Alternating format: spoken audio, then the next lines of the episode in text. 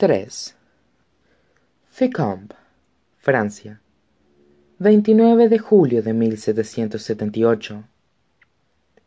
Y pensar que podría haber vivido y muerto, y nunca haber visto el mar. Pero no importa. Ahora Adi se encuentra aquí. A su derecha, unos pálidos acantilados se alzan como centinelas de piedra en la playa, donde está sentada, mientras sus faldas se extienden a su alrededor en la arena. Contempla el horizonte, como la costa da paso al agua, y ésta a su vez da paso al cielo. Ha visto mapas, desde luego, pero la tinta y el papel no pueden compararse con esto, con el olor de la sal, el murmullo de las olas y la hipnótica atracción de la marea, con el alcance y la magnitud del océano y la certeza de que en algún lugar, al otro lado del horizonte, hay más. Pasará un siglo antes de que cruce el Atlántico, y cuando lo haga, se preguntará si los mapas están equivocados. Comenzará a dudar de que exista tierra más allá. Pero aquí y ahora, Adi está simplemente encantada. Hubo un tiempo en el que su mundo se reducía a su pequeño pueblo en el centro de Francia. Pero cada vez es más grande.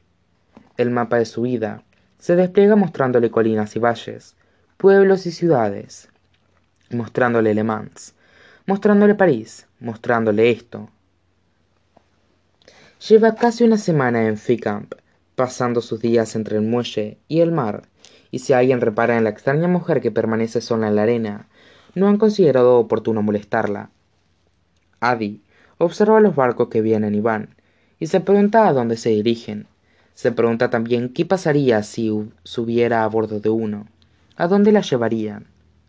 En París, la escasez de alimentos se agrava cada vez más, las sensaciones son cada vez mayores y la situación empeora constantemente. Las tensiones de la ciudad se han propagado a otros puntos, y el ambiente de incertidumbre ha llegado hasta aquí, hasta la costa. Razón de más para zarpar lejos, se dice Adi a sí misma. Y aún así, siempre hay, siempre hay algo que la retiene. En esta ocasión es la tormenta que se avecina. Se cierne sobre el mar, dejando el cielo cubierto de magulladuras. El sol se filtra en algunos puntos, y unos rayos de luz anaranjada se precipitan hacia el agua de color gris pizarra. Adi vuelve a tomar el libro, que yace a su lado en la arena, y comienza de nuevo a leer. Los festejos han concluido. Los actores, como ya te dije, eran espíritus, y se han disuelto en el aire sin dejar rastro. Se trata de La Tempestad, de Shakespeare. De vez en cuando todavía le cuesta leer la cadencia del dramaturgo, pues el estilo le resulta extraño y la rima y la métrica inglesas siguen pareciéndole desconocidas. Pero está aprendiendo, y de tanto en tanto las palabras fluyen con facilidad.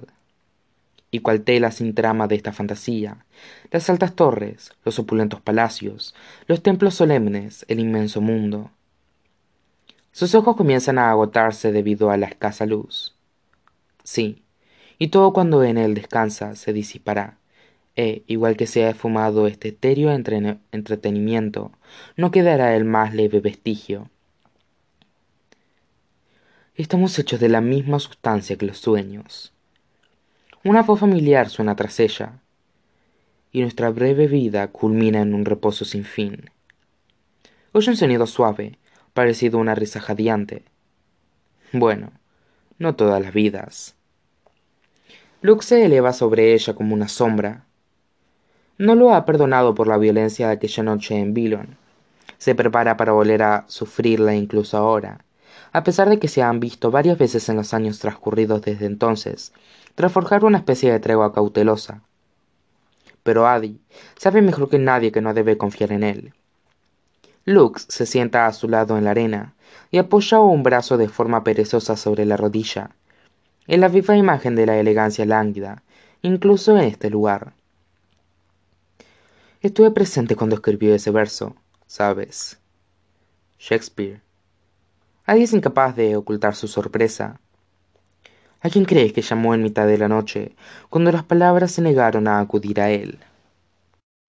Estás mintiéndome, Estoy jactándome, responde él. No es lo mismo. Nuestro querido William solicitó la ayuda de un mecenas, y yo accedí raudio. La tormenta se aproxima, y una cortina de lluvia se desliza hacia la costa. ¿Esa es la imagen que tienes de ti mismo? Le pregunta Adi, sacudiendo la arena del libro, la de un generoso mecenas. No me fastidies solo porque escogiste mal. Eso crees, replica ella. Al fin y al cabo, soy libre. Y te han olvidado. Pero ella está lista para responder a su provocación, igual que sucede con la mayoría de cosas. Adi contempla el océano. Adelaine. La regaña él. Eres de lo más terca, y aún así, no han pasado ni cien años. Me pregunto cómo te sentirás dentro de otros cien. No lo sé, dice ella suavemente. Supongo que tendrás que preguntármelo entonces. La tormenta llega a la costa. Las primeras gotas comienzan a caer, y Adi se presiona el libro contra el pecho, protegiendo las páginas para que no se mojen. Luke se incorpora. Pasa conmigo, le dice, extendiendo la mano. Más que una invitación es una orden, pero la lluvia pasa rápidamente de ser una promesa a un chaparrón constante, y Eddie no tiene nada más que el vestido que lleva puesto. Se levanta sin su ayuda y se sacude la arena de las faldas. Por aquí. La conduce a través de la ciudad hacia la silueta de un edificio, cuyo campanario abovedado perfora las nubes bajas. Se trata, de entre todas las cosas, de una iglesia. Debes estar de broma. No soy yo quien se está mojando. Responde Luke, y es cierto, para cuando se ponen a cubierto bajo la marquesina de piedra, Adi está empapada, pero Luke permanece seco, la lluvia ni siquiera lo ha rozado. Él sonríe, alargando el brazo hacia la puerta. No importa que la iglesia esté cerrada, aunque estuviera cubierta de cadenas, la puerta se abriría para él. Adi ha aprendido que dichos límites no significan nada para la oscuridad. En el interior el ambiente está cargado y los muros de piedra conservan el calor del verano. Está demasiado oscuro para ver algo más de los contornos de los bancos y la figura encaramada en la cruz. Luke extiende los brazos. He aquí la casa de Dios. Su voz, suave y siniestra, resuena a través de la estancia. Adi siempre se ha preguntado si Luke podría pisar suelo sagrado, pero el sonido de sus zapatos sobre el pavimento de la iglesia responde a sus preguntas. Avanza por el pasillo, pero no puede sacudirse de encima la sensación de extrañeza que le provoca este lugar. Sin las campanas, el órgano y los cuerpos haciéndose para las misas. La iglesia parece abandonada. Se asemeja más a una tumba que a un templo de culto. ¿Quieres confesar tus pecados? Luke se ha movido con la misma facilidad con la que las sombras se mueven en la oscuridad. Ya no se encuentra tras ella, sino sentado en la primera fila, con los brazos extendidos a lo largo del respaldo del banco, las piernas estiradas y los tobillos cruzados en perezoso reposo. Adi la criaron para arrodillarse a la pequeña capilla de piedra del centro de Billon, y pasó días encogida en los bancos de París. Ha oído las campanas, el órgano y las llamadas de la oración, y aun así, a pesar de todo, nunca ha entendido su atractivo, ¿Cómo es posible que un techo te acerque más al cielo? Si Dios es tan magno, ¿por qué construir muros que lo retengan? Mis padres eran creyentes, reflexiona ella, recorriendo los bancos con los dedos. Siempre hablaban de Dios, de su fuerza, de su misericordia y su luz. Decían que estaba en todas partes, en todas las cosas. Adi se detiene frente al altar.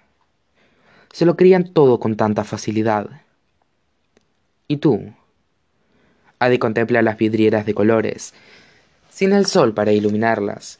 Las imágenes son poco más que fantasmas. Ella quería creer. Escuchó y esperó oír su voz, a sentir su presencia, del mismo modo en que se sentía la calidez del sol en los hombros o la caricia del trigo bajo, bajo las manos. Del mismo modo en que sentía la presencia de los viejos dioses que tanto le gustaban a Estel. Pero allí, en el frío templo de piedra, nunca sintió nada. Sacude la cabeza y dice en voz alta, Nunca entendí por qué debía creer en algo que no podía sentir, oír o ver. Luke arquea una ceja.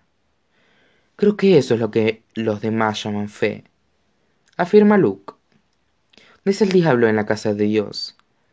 Adi lo mira al pronunciar las palabras y capta un destello amarillo en el eterno verde de sus ojos.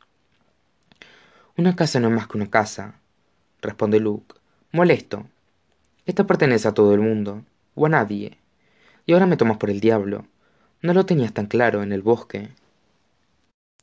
Tal vez me hayas convertido en creyente, le dice ella. Luke echa la cabeza hacia atrás, con una sonrisa maliciosa asomándose en sus labios. Y cree que si yo sea real, él también lo es, la luz de mi sombra el día de mi oscuridad. Y estás convencida de que si le hubieras rezado a él en vez de a mí, te habría mostrado bondad y misericordia. Adi se lo ha preguntado cientos de veces, aunque por supuesto no lo dice en voz alta. Las manos de Luke se deslizan por el respaldo del banco al tiempo que él se inclina hacia adelante. Y ahora, añade, nunca lo sabrás.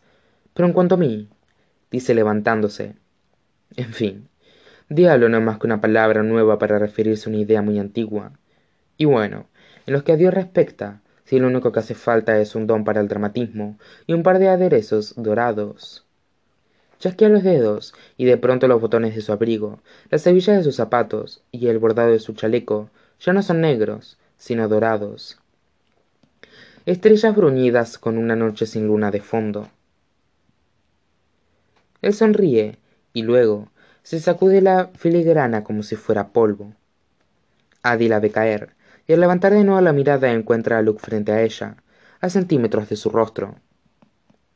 Pero existe una diferencia entre ambos, Hadeleine, susurra él, rozándole la barbilla con los dedos. Yo siempre respondo. Adi se estremece, muy a su pesar, por el roce demasiado familiar contra su piel, por el espeluznante verde de su mirada, por la sonrisa lobuna y salvaje. Además, prosigue, apartando los dedos de su rostro. Todos los dioses tienen un precio. No soy el único que comercia con almas, ni mucho menos. Luke extiende la mano a un lado, y la luz florece justo por encima de su palma. Él deja que las almas marchiten en sus estantes. Yo las riego. La luz se deforma y se enrosca. Él hace promesas. Yo pago por adelantado. La luz destella una vez, repentina y brillante, y luego se acerca a ella, adquiriendo una forma sólida. Adi siempre se ha preguntado qué aspecto tienen las almas. Alma es una palabra grandilocuente, al igual que Dios, espacio y tiempo, y cuando ha tratado de imaginársela, Adi ha evocado las imágenes de relámpagos, de rayos de sol que atraviesan el polvo, o de tormentas con forma humana, de un blanco inmenso y sin bordes. La realidad es mucho más insignificante. La luz, la luz que Luke tiene en la mano es una canica cristalina y brillante, y posee un tenue fulgor interno. Eso es todo. Y sin embargo, Adi es incapaz de apartar la mirada del frágil orbe.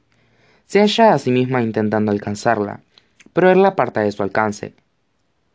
No te dejes engañar por su apariencia. Hace girar la brillante esfera entre sus dedos. Cuando me miras, ves a un hombre aunque sabes que no soy nada parecido a eso. Esta forma es tan solo una fachada, y está diseñada para quien la observa. La luz se retuerce y cambia, y el orbe se aplana hasta tomar la forma de un disco, y luego de un anillo, su anillo. La madera de freno resplandece, y su corazón anhela contemplarlo, sujetarlo, notar la desgastada superficie contra su piel.